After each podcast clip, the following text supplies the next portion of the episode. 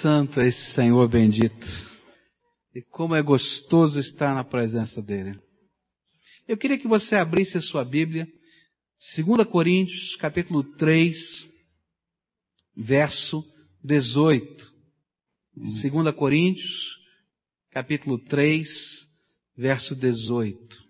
Mas todos nós, com o rosto descoberto, refletindo como um espelho a glória do Senhor, somos transformados de glória em glória na mesma imagem como pelo Espírito do Senhor. Depois que nós fomos sondados, depois que nós fomos quebrantados, a semelhança do barro nas mãos do oleiro, que foi amassado, mexido, trabalhado de todas as maneiras.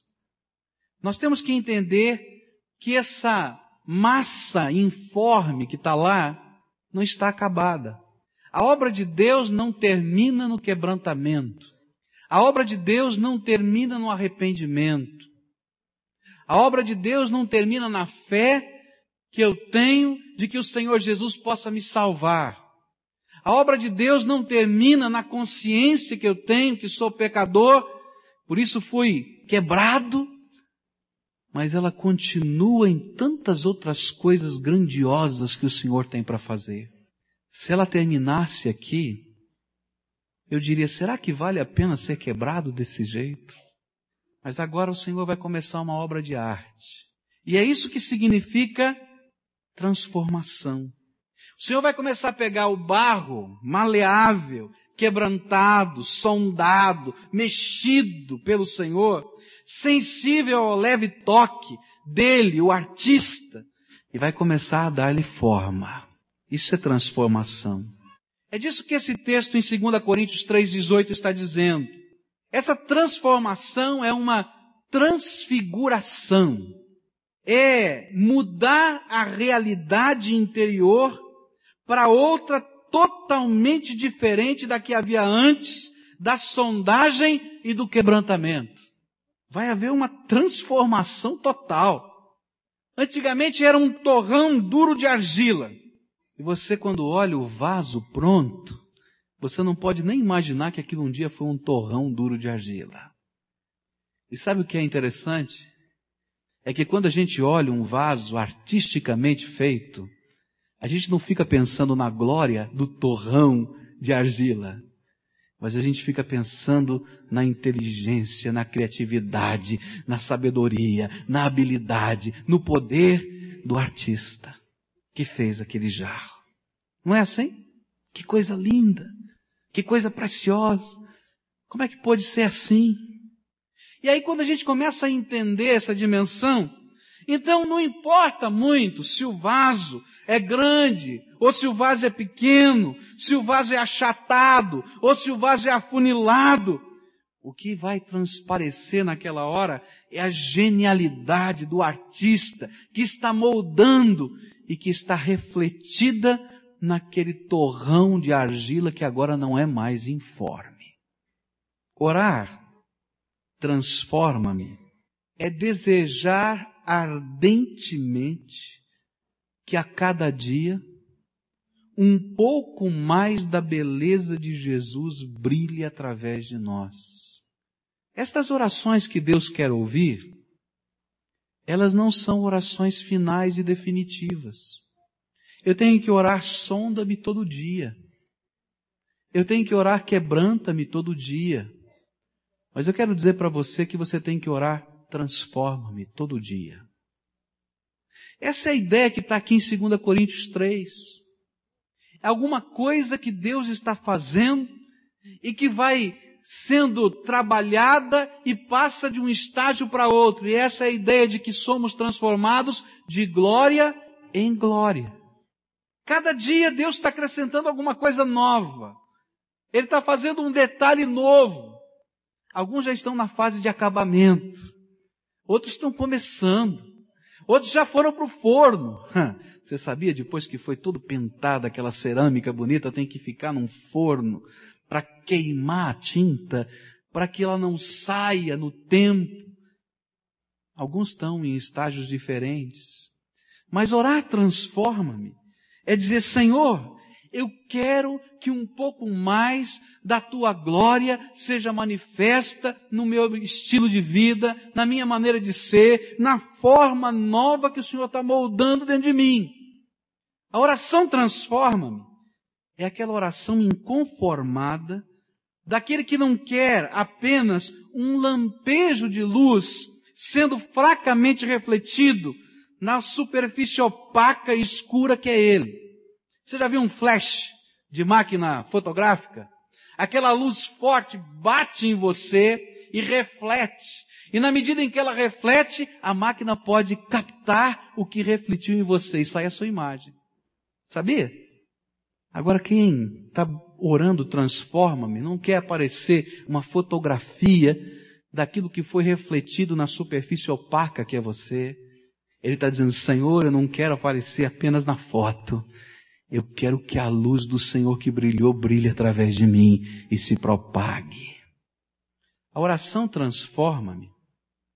É a oração de quem quer incorporar em sua vida gestos, ações, pensamentos, tudo, mas quer incorporar a luz que um dia ele só podia refletir. Senhor Jesus, um pouquinho da tua luz vai ficar em mim e vai se tornar uma característica da minha vida. Isso é a transformação que o Espírito Santo faz em nós. São coisas que nós não tínhamos, que nós não possuíamos, que não fazem parte da nossa natureza, que não tem nada a ver com a minha história, mas que o Senhor Jesus está colocando como luz, como graça, como poder, como misericórdia e está dando uma nova forma à minha vida. A oração transforma-me, a oração de quem quer ser parecido com Jesus.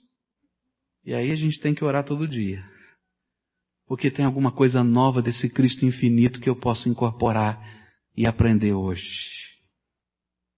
É oração de quem deseja que o amor de Jesus seja o nosso tipo de amor para com todos os homens.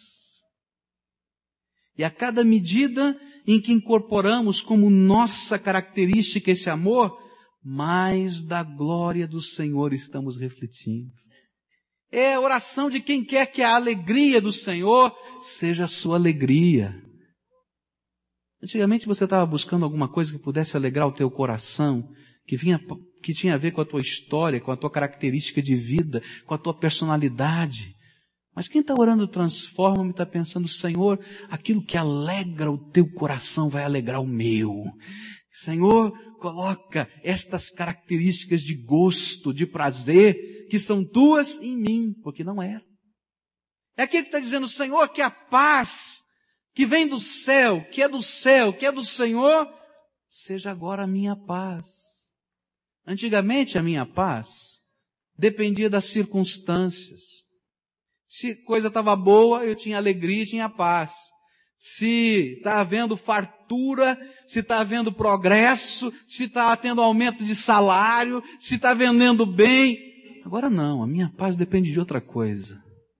A minha paz é algo que vem do espírito e da alma.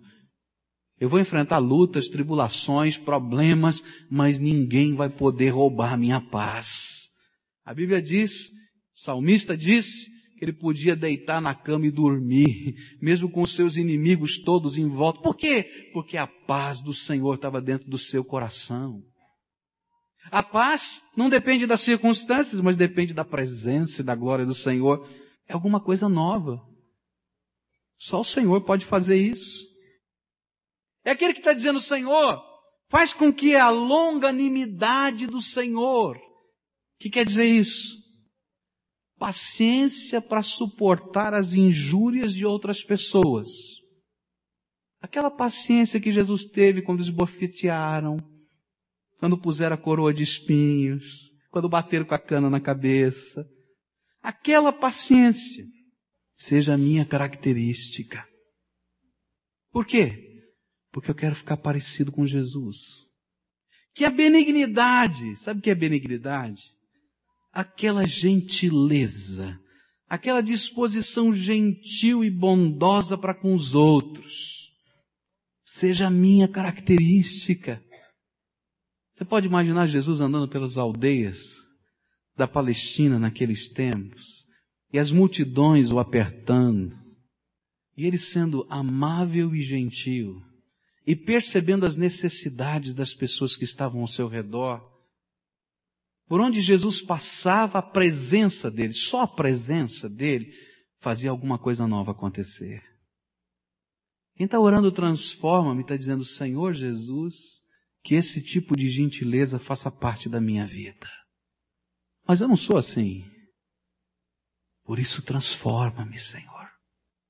Que a bondade, bondade na essência, aquela bondade que vai energizando todas as ações da vida, seja a minha característica.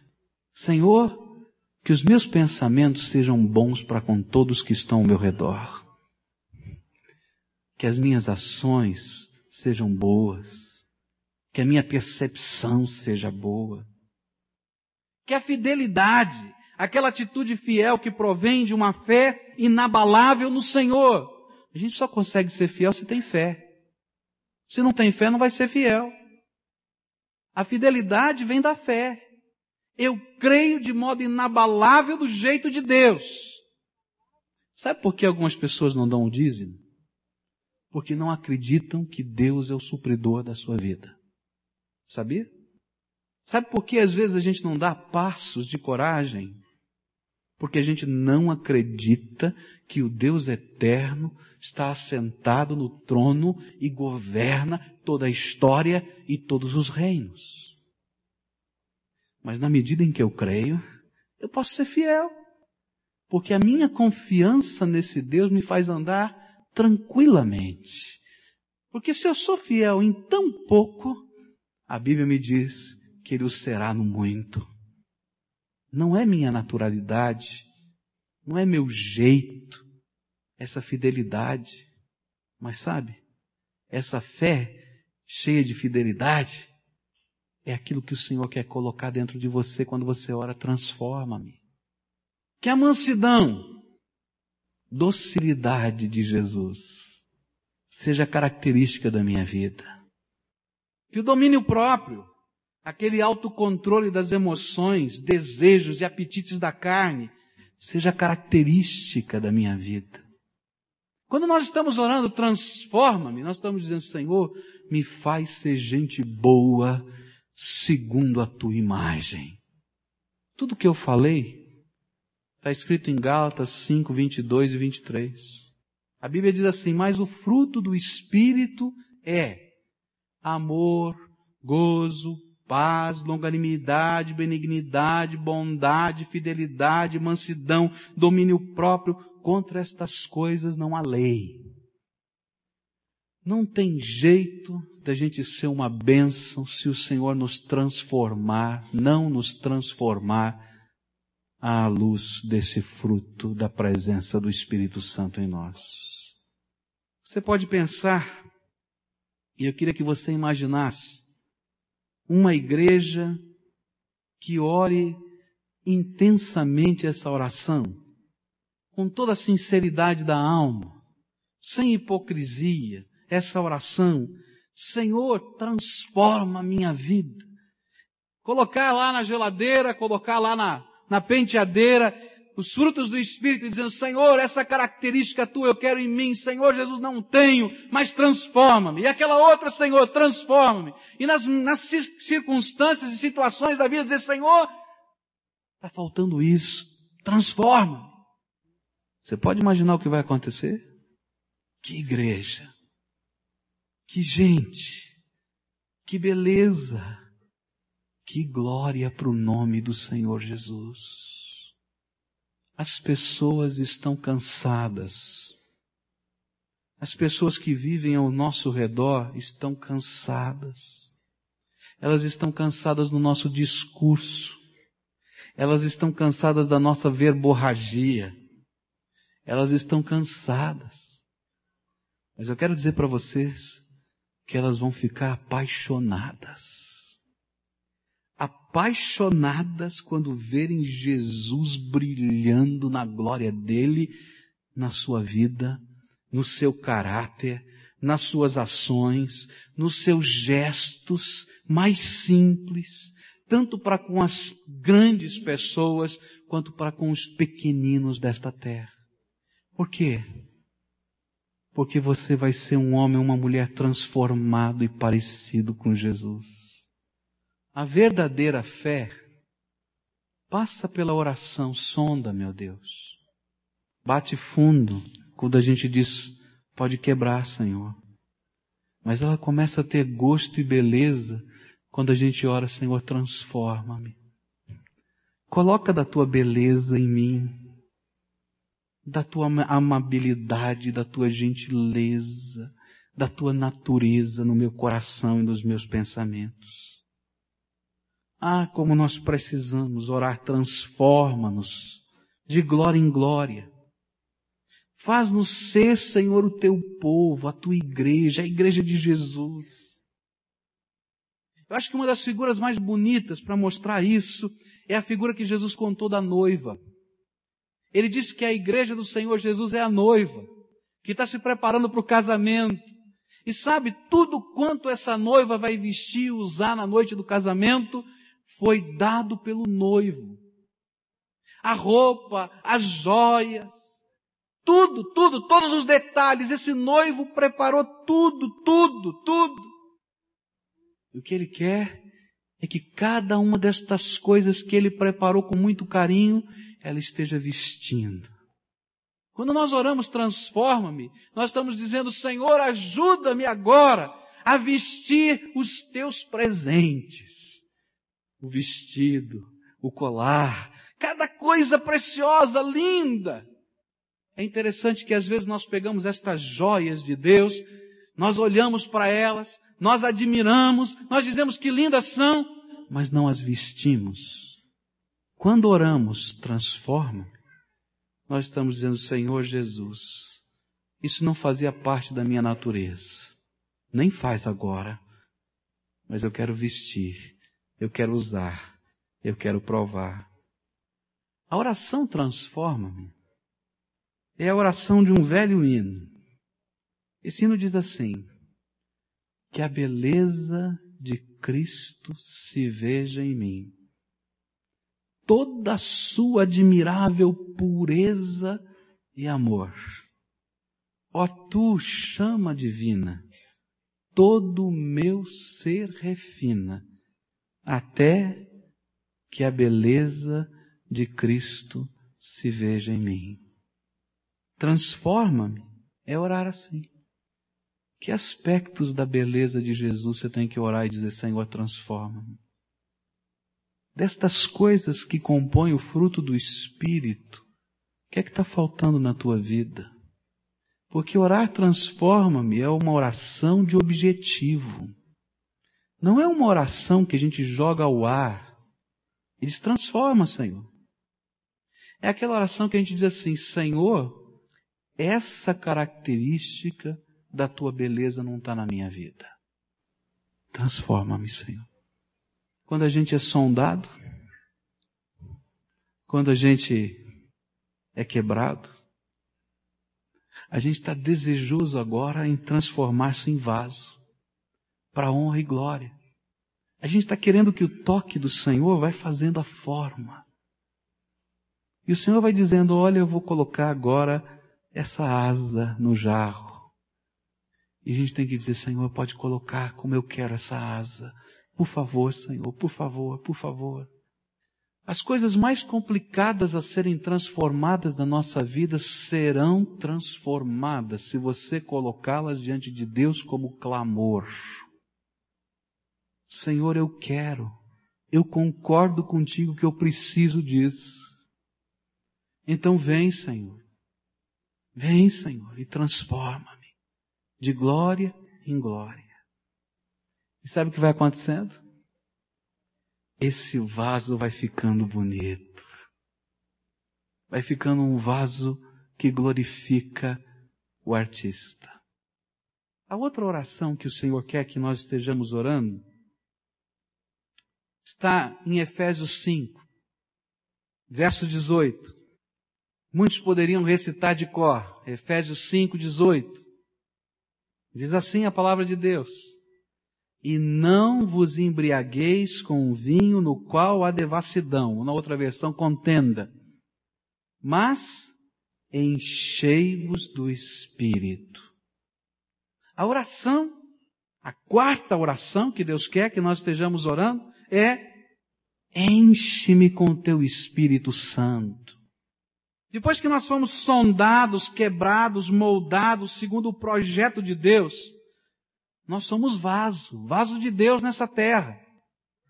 A Bíblia diz que uns são vasos, alguns são vasos de honra, outros são vasos de desonra, mas somos vasos de Deus. Mas estamos vazios.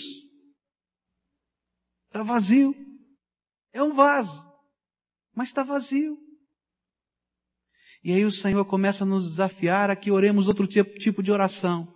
Senhor, Enche-nos com o teu Espírito Santo. Enche-nos com o teu Espírito Santo. Ele quer que haja dentro de nós uma fome insaciável do poder da graça de Deus. E é isso que significa essa oração. Enche-me com o teu Espírito Santo. Ele quer que haja dentro de nós uma busca ardente pela manifestação do seu poder em nossas vidas. Eu quero encher com o meu Espírito Santo a tua vida. Eu quero derramar do meu Espírito sobre você para encher o vaso todo, transbordar nesse vaso, escorrer pelo caminho. Essa é a ideia. Quero dizer para você que no dia em que você recebeu Jesus como Senhor e Salvador da sua vida, você foi selado pelo Espírito Santo. Deus colocou um selo sobre você, que é marca de propriedade. Sabe, aquela marca que é, tá aqui, lacrado pelo poder de Deus. Mas eu quero dizer para você que não terminou a obra do Espírito Santo na tua vida aí. Que Deus tem muito mais para fazer através de você e em você do que você pode imaginar. Porque se não tivesse, ele não seria um Deus infinito. Se não tivesse, ele não seria um Deus todo-poderoso. Se não tivesse, ele seria um Deus tremendamente previsível. A oração enche-me é aquela que entra na dimensão do imprevisível e diz: Senhor, eu quero que o Senhor transborde. Eu quero que o Senhor derrame da tua graça. Eu quero ser um vaso parecido, bonito, porque o Senhor está colocando a tua arte mas eu quero ser cheio, cheio do teu espírito.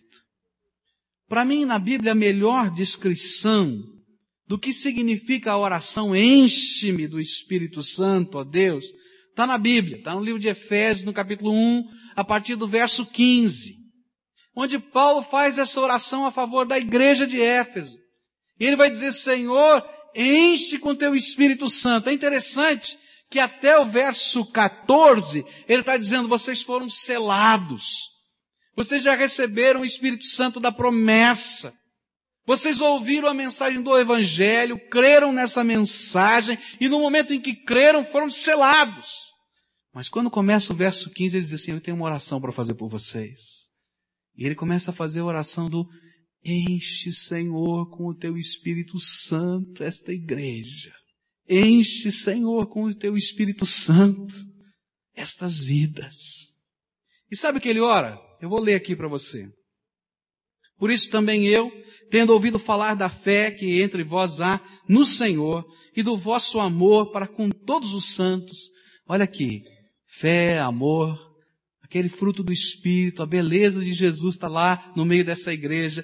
Não cesso de dar graças por vós, lembrando-me de vós nas minhas orações, para que o Deus de nosso Senhor Jesus Cristo, o Pai da glória, vos dê o espírito de sabedoria e de revelação no pleno conhecimento dele, sendo iluminados os olhos do vosso coração, para que saibais qual seja a esperança da sua vocação e quais as riquezas da glória da sua herança nos santos E qual a suprema grandeza do seu poder para conosco, os que cremos, segundo a operação da força do seu poder, que operou em Cristo ressuscitando dentre os mortos e fazendo-o assentar-se à sua direita nos céus.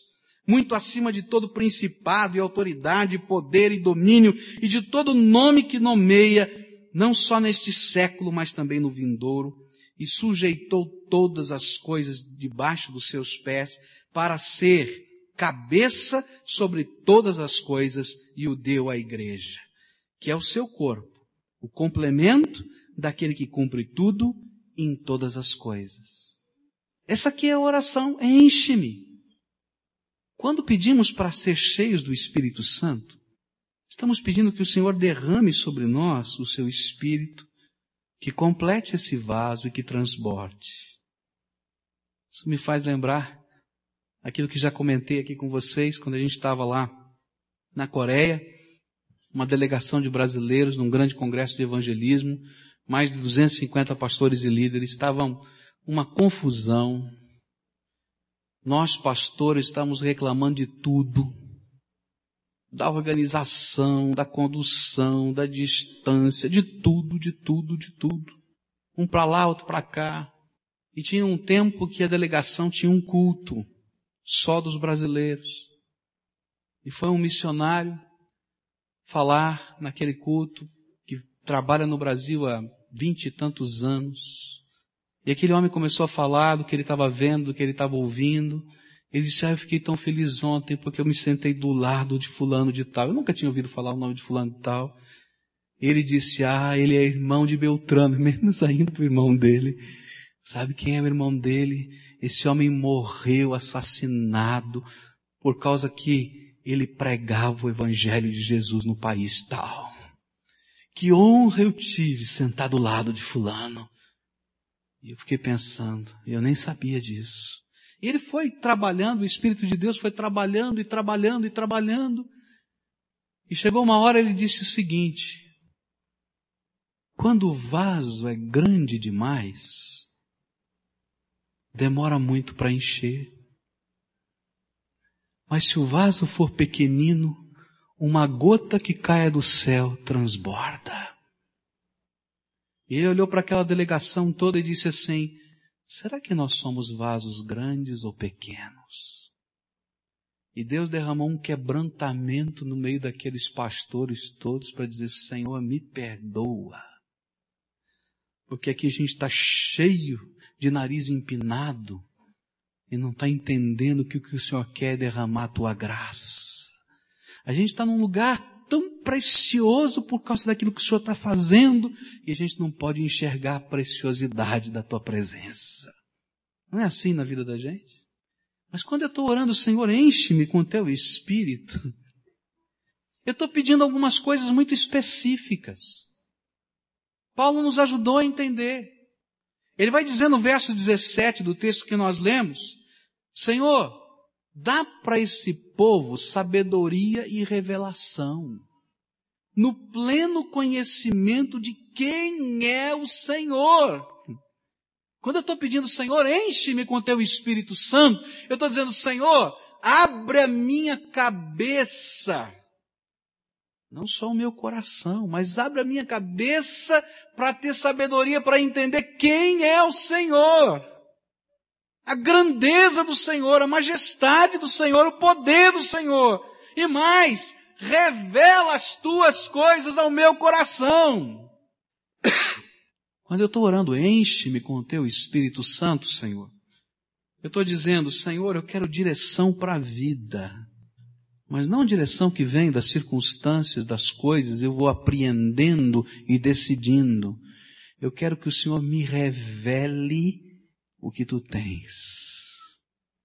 Não é viver pela aparência das coisas que nos cercam, mas eu quero que a mente do Senhor Jesus, o jeito de Deus pensar e agir, seja agora manifesta na minha mente, no meu coração. Nesse sentido, quando eu digo, Senhor, enche-me com teu Espírito Santo, eu estou dizendo, ensina-me, dirige-me, porque eu estou ouvindo. Qual é o próximo passo? O que, que eu faço? E agora, Senhor? Dá-me a tua revelação, a tua direção, o teu ensino para agora. E eu estou falando de coisas do dia a dia da gente. Você tem que trabalhar, você tem que se relacionar com pessoas. E vou dizer para você, tem muito crente que está atrapalhando o reino de Deus. Sabia? Porque falta sabedoria. Tem muito crente que está perdendo a família, porque falta sabedoria. Olha, tem uma, um desejo bonito, piedoso, santo, até de ver todo mundo da família convertido, mas espanta todo mundo. Porque não tem sabedoria. Confunde todo mundo, porque não tem sabedoria. E porque não vive debaixo desse enchimento do Espírito. Que Deus vai dando sabedoria para a gente se relacionar, para a gente viver, para a gente falar, para ter aquela palavra temperada na hora certa, cheia da gentileza, do amor, da graça de Jesus. Tem muita gente fazendo bobagem nessa vida, se perdendo, se confundindo, porque não vive debaixo da revelação de Deus. Eu quero dizer que tem muita gente tendo dificuldade financeira, porque não aprendeu a orar e perguntar para Deus o que fazer com o seu dinheiro. Que entra num negócio e até faz muito bem conta, mas não conta com a determinação de Deus primeiro. É para fazer ou não é para fazer? Senhor, fala para mim, eu quero ouvir a tua voz. Quando eu estou orando, enche-me, Senhor, com o teu Espírito Santo, eu estou dizendo, Senhor, eu quero viver numa dinâmica completamente nova de vida na dinâmica que o, que o Senhor vai determinar para mim a tua vontade. E eu vou ficar na tua presença para ouvir e para saber a sabedoria do Senhor e aquilo que o Senhor tem para me mostrar ou para me revelar. Enche-me com o Espírito Santo é andar nessa dimensão. Sabia? Quando a gente está orando assim e pedindo assim, o Senhor vai nos ensinar a interpretar o mundo à luz dos seus olhos. E não tentar transformar os olhos de Jesus à luz do mundo. É incrível isso. Porque Deus vai te falar coisas que não dá para a gente contar para os outros. Sabia? Que você vai guardar no teu coração e dizer, Senhor, e agora? Mas você tem aquela certeza de que Deus falou. Se você conversar com alguém, vai dizer, esse cara é maluco, pirou de vez. Não dá. Então a gente guarda aqui e diz, Senhor, eu ouvi, estou seguindo. E como é gostoso a gente ver o cumprimento daquilo que Deus está falando. Agora, quando a gente ora, enche-me com o teu Espírito Santo, a gente não sai atrás da primeira revelação como quem vai procurar o horóscopo do dia. A gente está dizendo, Senhor, eu quero que a tua mente esteja aqui na minha mente, no meu coração. O Senhor vai falar aí comigo. Porque eu quero ser cheio do teu espírito. Está entendendo? É o Senhor aí, a mente de Jesus trabalhando na tua vida. Quando nós oramos, enche-me do teu Espírito Santo, Deus. Paulo nos ensina que nós estamos pedindo que o Senhor ilumine a nossa mente para entender a riqueza da esperança, para entender a riqueza da herança e da glória que o Senhor está preparando para nós, para toda a eternidade. Sabe o que significa isso na prática? Quando eu estou orando, Senhor, enche-me com o teu Espírito Santo, eu estou pedindo, Senhor, muda a motivação da minha vida. O que é que te motiva hoje? É ganhar dinheiro? O que é que te motiva hoje? É o sucesso? O que é que te motiva hoje? É realizar tal ou qual objetivo? O que é que te realiza hoje? É perseguir isso ou aquilo? Então quero dizer para você que o Senhor quer te colocar numa dimensão nova. E quando nós estamos orando, Senhor Jesus, enche-me com teu Espírito Santo. Eu quero viver na terra olhando para o céu. Você sabe por que, que os apóstolos podiam enfrentar todo tipo de perseguição? Não estavam nem aí com isso. Diziam para eles, olha, nós vamos matar você, não tem problema. Não tem problema. Você sabe por que, que a igreja, com tanta rapidez, espalhou o evangelho em toda a terra? Porque eles andavam aqui olhando para o céu. E quando falavam dos problemas, das dificuldades, das tremendas crises, o apóstolo Pedro dizia assim: olha, não compara estas coisinhas da vida com a riqueza da glória e da majestade do Senhor que está preparada para vocês. Ser cheio do Espírito Santo é ter uma motivação nova. Eu não vou viver mais pelos objetivos ou pelos alvos da minha vida. Eu vou viver para que a glória do céu se manifeste na terra e para que eu possa um dia entrar com toda alegria na grandeza, na riqueza de tudo quanto o Senhor tem preparado para mim. Você já percebeu que a maioria das coisas que perturbam a nossa alma não são eternas? Aquilo que tirou o teu sono essa semana vai durar para a eternidade? Aquilo que está doendo no teu coração vai perdurar para sempre? Lá no céu também? Você já percebeu que nós estamos correndo tanto? Você deve estar cansado, essa semana foi tão corrida, tanta coisa aconteceu. Você está correndo tanto por aquilo que desvanece, que não dura, que não, não tem sentido. Eu não estou dizendo que você não tem que trabalhar, que você não tem que levantar o sustento da sua casa. A Bíblia diz que quem não trabalha não come também. Então se você não quer comer nunca mais, não trabalhe. Tem que trabalhar sim, é isso mesmo. Mas o que a Bíblia ensina é que a minha motivação mudou. Eu estou olhando para cima. Se eu sou cheio do Espírito, eu estou preocupado, sim, mas eu estou preocupado com aquilo que é o reino. Algumas expressões no Evangelho de Lucas que são para mim apaixonantes. Algumas vezes Jesus vai dizer assim, e o Pai decidiu dar a vocês o seu reino.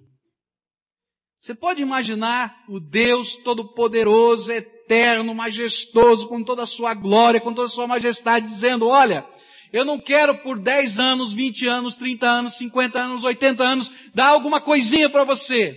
Mas eu quero que o meu reino eterno e tudo que você pode imaginar que signifique isso seja teu por toda a eternidade. E você está chorando a migalhinha? Está reclamando a unha encravada? Olha para a eternidade. Mas a gente não consegue olhar, a menos que esteja cheio do Espírito Santo.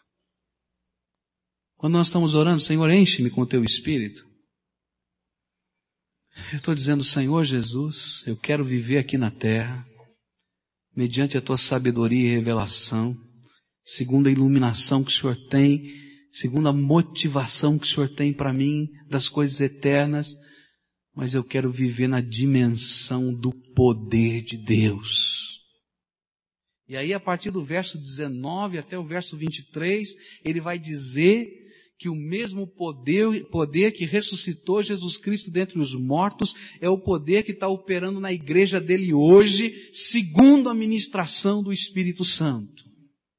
O mesmo poder. É a mensagem da fé sendo autenticada pelos milagres de Deus. Fazer a oração enche-me é tremendamente agradável. Não é verdade? A gente olha para isso e diz, Senhor, a gente poder entender coisas que o Senhor vai mostrar para a gente, a gente ter a dimensão do céu, clareando a vida e motivando a gente, a gente viver na dimensão do poder de Deus, que coisa gostosa, eu quero orar sempre. Mas tem um problema. Deus só pode atender essa oração se essa oração for precedida pelo sonda-me, pelo quebranta-me e pelo transforma-me. Porque se Deus nos desse tudo isso sem que nós fôssemos sondados, quebrados e transformados, Ele estaria dizendo: vive na carne, danado. Continua assim, sem ter a preocupação com a santidade. E Deus é santo, não faria isso. E é por isso, meu irmão, que eu tenho uma triste notícia para você. Se você é uma daquelas pessoas que tem orado enche-me, enche-me, enche-me, enche-me há tantos anos e não entrou ainda nessa dimensão, é porque tem alguma coisa que está sendo sondada por Deus que precisa ser quebrada na tua vida. e tem alguma coisa que você não está deixando ele transformar.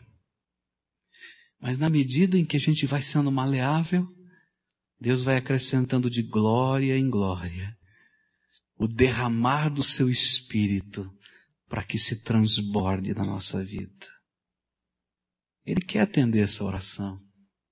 Se tem uma coisa que Deus tem prazer de atender, a oração enche-me. Ah, como Ele tem prazer. Porque se todo o povo de Deus na face da terra fosse cheio do Espírito Santo, eu não sei se demoraria mais do que alguns dias para Jesus voltar. Porque se o teu coração estiver cheio do Espírito Santo, você vai começar a falar de Jesus porque a boca fala do que o coração está cheio. Vai falar uma vez só? Uhum. Quando a gente está cheio de alguma coisa da graça de Deus aqui dentro, a gente vai falar sempre. A gente vai encontrar alguém, alguém falou, a gente vai falar, vai achar um jeito de dizer, olha, mas Jesus é maravilhoso e tal, e vai entrar alguma coisa da graça com sabedoria, com unção, com poder e mais. À medida que você estiver falando da graça de Deus, se você for cheio do Espírito Santo, Deus vai ratificar essa mensagem com os prodígios, sinais e milagres que vão seguir. Porque é isso que ele fala. Está escrito na Bíblia. Você vai começar a orar. Olha, posso orar por você? E Deus vai derramar graça nessa oração. Não vai ter nada saindo da tua mão, não, mas essa oração vai ser atendida. É graça de Deus. Se todo o povo de Deus estivesse cheio do Espírito Santo, não ia demorar mais do que alguns dias. Porque todo este mundo ouviria do Evangelho. Você vai me dizer, mas pastor, só no Brasil tem mais de 120 tribos indígenas que não foram alcançados. Mas eu tenho certeza que se todo brasileiro crente fosse cheio do Espírito Santo, deveria ter pelo menos uns 5 mil missionários indo para atender essas 120 tribos indígenas. Rapidinho. Amanhã.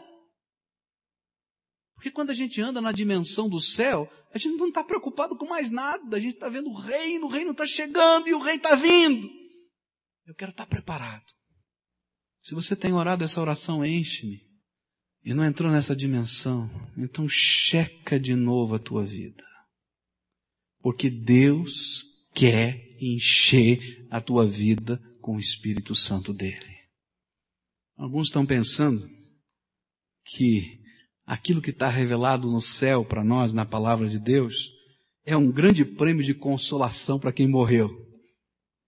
Você pode imaginar isso, mas tem muita gente que pensa assim e não entendeu que a eternidade toda ele vai viver nesse céu. Que não é prêmio de consolação, é a maior de todas as bênçãos que poderia existir. A última oração que eu queria deixar com vocês. Depois que você foi transformado pelo toque do Senhor e foi cheio com o seu Espírito Santo, então a gente tem que orar a oração que Isaías fez no capítulo 6, versículo 8. Depois disso ouvi a voz do Senhor que dizia, a quem enviarei e quem irá por nós? E então disse eu, o quê? Eis-me aqui. Vamos dizer juntos? Eis-me aqui e envia-me a mim. Sabe qual é a última oração? Destas que Deus quer ouvir, que estamos destacando hoje? É usa-me. usa-me. Depois de sermos sondados, quebrados, transformados, cheios do Espírito, não dá para ficar sentadinho no banco da igreja. Dá? Aguenta? Não vai aguentar meio segundo. Muito menos observando o reino de Deus. Tem tanta gente que são aqueles é, observadores do reino de Deus. Né? Olha, estou vendo ali, está vendo um movimento aqui, está acontecendo aquilo outro lá, olha que coisa tremenda ali, tal. Mas o reino não passa como um furacão pela vida dele. Quando a gente passa por esses estágios e a gente caminha nessa senda de oração, com esse tipo de oração, a gente vai dizer, Senhor, pode usar a minha vida. Eu quero que o Senhor use a minha vida. Eu preciso que o Senhor use a minha vida. O Senhor pode usar a minha boca, Senhor. Porque eu quero que a minha boca seja a tua boca nessa terra, em qualquer lugar em que eu esteja. O Senhor pode usar as minhas mãos para que elas sirvam ao Senhor, mas que sirvam aos meus semelhantes, como as mãos de Jesus serviram a milhares e milhares de pessoas Jesus tocava nessas pessoas, elas eram curadas, eram consoladas, as mãos de Jesus serviram. Mas não parou aí. Serviram até o dia em que os cravos transpassaram as mãos de Jesus e ele foi fixado naquela cruz. Gente, elas estavam abertas para mim. Usa os meus pés para que me levem a todos os homens com a paz do Senhor. E que levem rápido, rápido, rápido, porque eu quero que o reino de Deus se instale em toda essa terra. Usa minha casa, Senhor, como agência do teu reino. Eu fico pensando o que é que Deus imagina lá no céu, quando a gente e Deus começa a tocar o nosso coração para a casa da gente ser um lugar de oração, ser lugar para os vizinhos chegarem, serem acolhidos com a palavra de Deus, com o toque da graça. E a gente diz, ah, minha casa ainda não dá, eu não tenho a cortina, o meu móvel de sala ainda está rasgadinho e eu estou no meio de uma reforma. Acho que Jesus vai olhar assim e dizer assim, não entende nada da dimensão eterna. Você acha que Jesus está ligando lá se tem cortina ou não, meu filho? Ele está preocupado com aquele que está indo para o inferno e que ele quer salvar. O que será que Jesus pensa quando o seu povo diz, ah, estou tão cansado, essa vida está tão atribulada, e tem o vizinho morrendo de câncer, a gente nunca foi fazer uma visita, a gente nunca disse uma oração, a gente nunca levou um prato de comida, a gente nunca pôs a mão para dizer, Senhor, abençoa. Vai dizer, esse aí está quebrado, mas não foi nem transformado e nem cheio. Como é que eu posso usar? Ah, Senhor, pode usar a minha casa como agência do teu reino? Pois o que é a minha casa comparado ao templo santo que o Senhor construiu no meu coração? Porque é ali que o Senhor está derramando o teu espírito. Usa os meus bens, Senhor. Pois o que são esses tostões? Quando o Senhor me prometeu dar o teu reino, todinho. Usa o meu tempo. Pois o que são alguns minutos dedicados a ti quando o Senhor me deu toda a eternidade? Usa para a tua glória, Senhor. Usa para ti.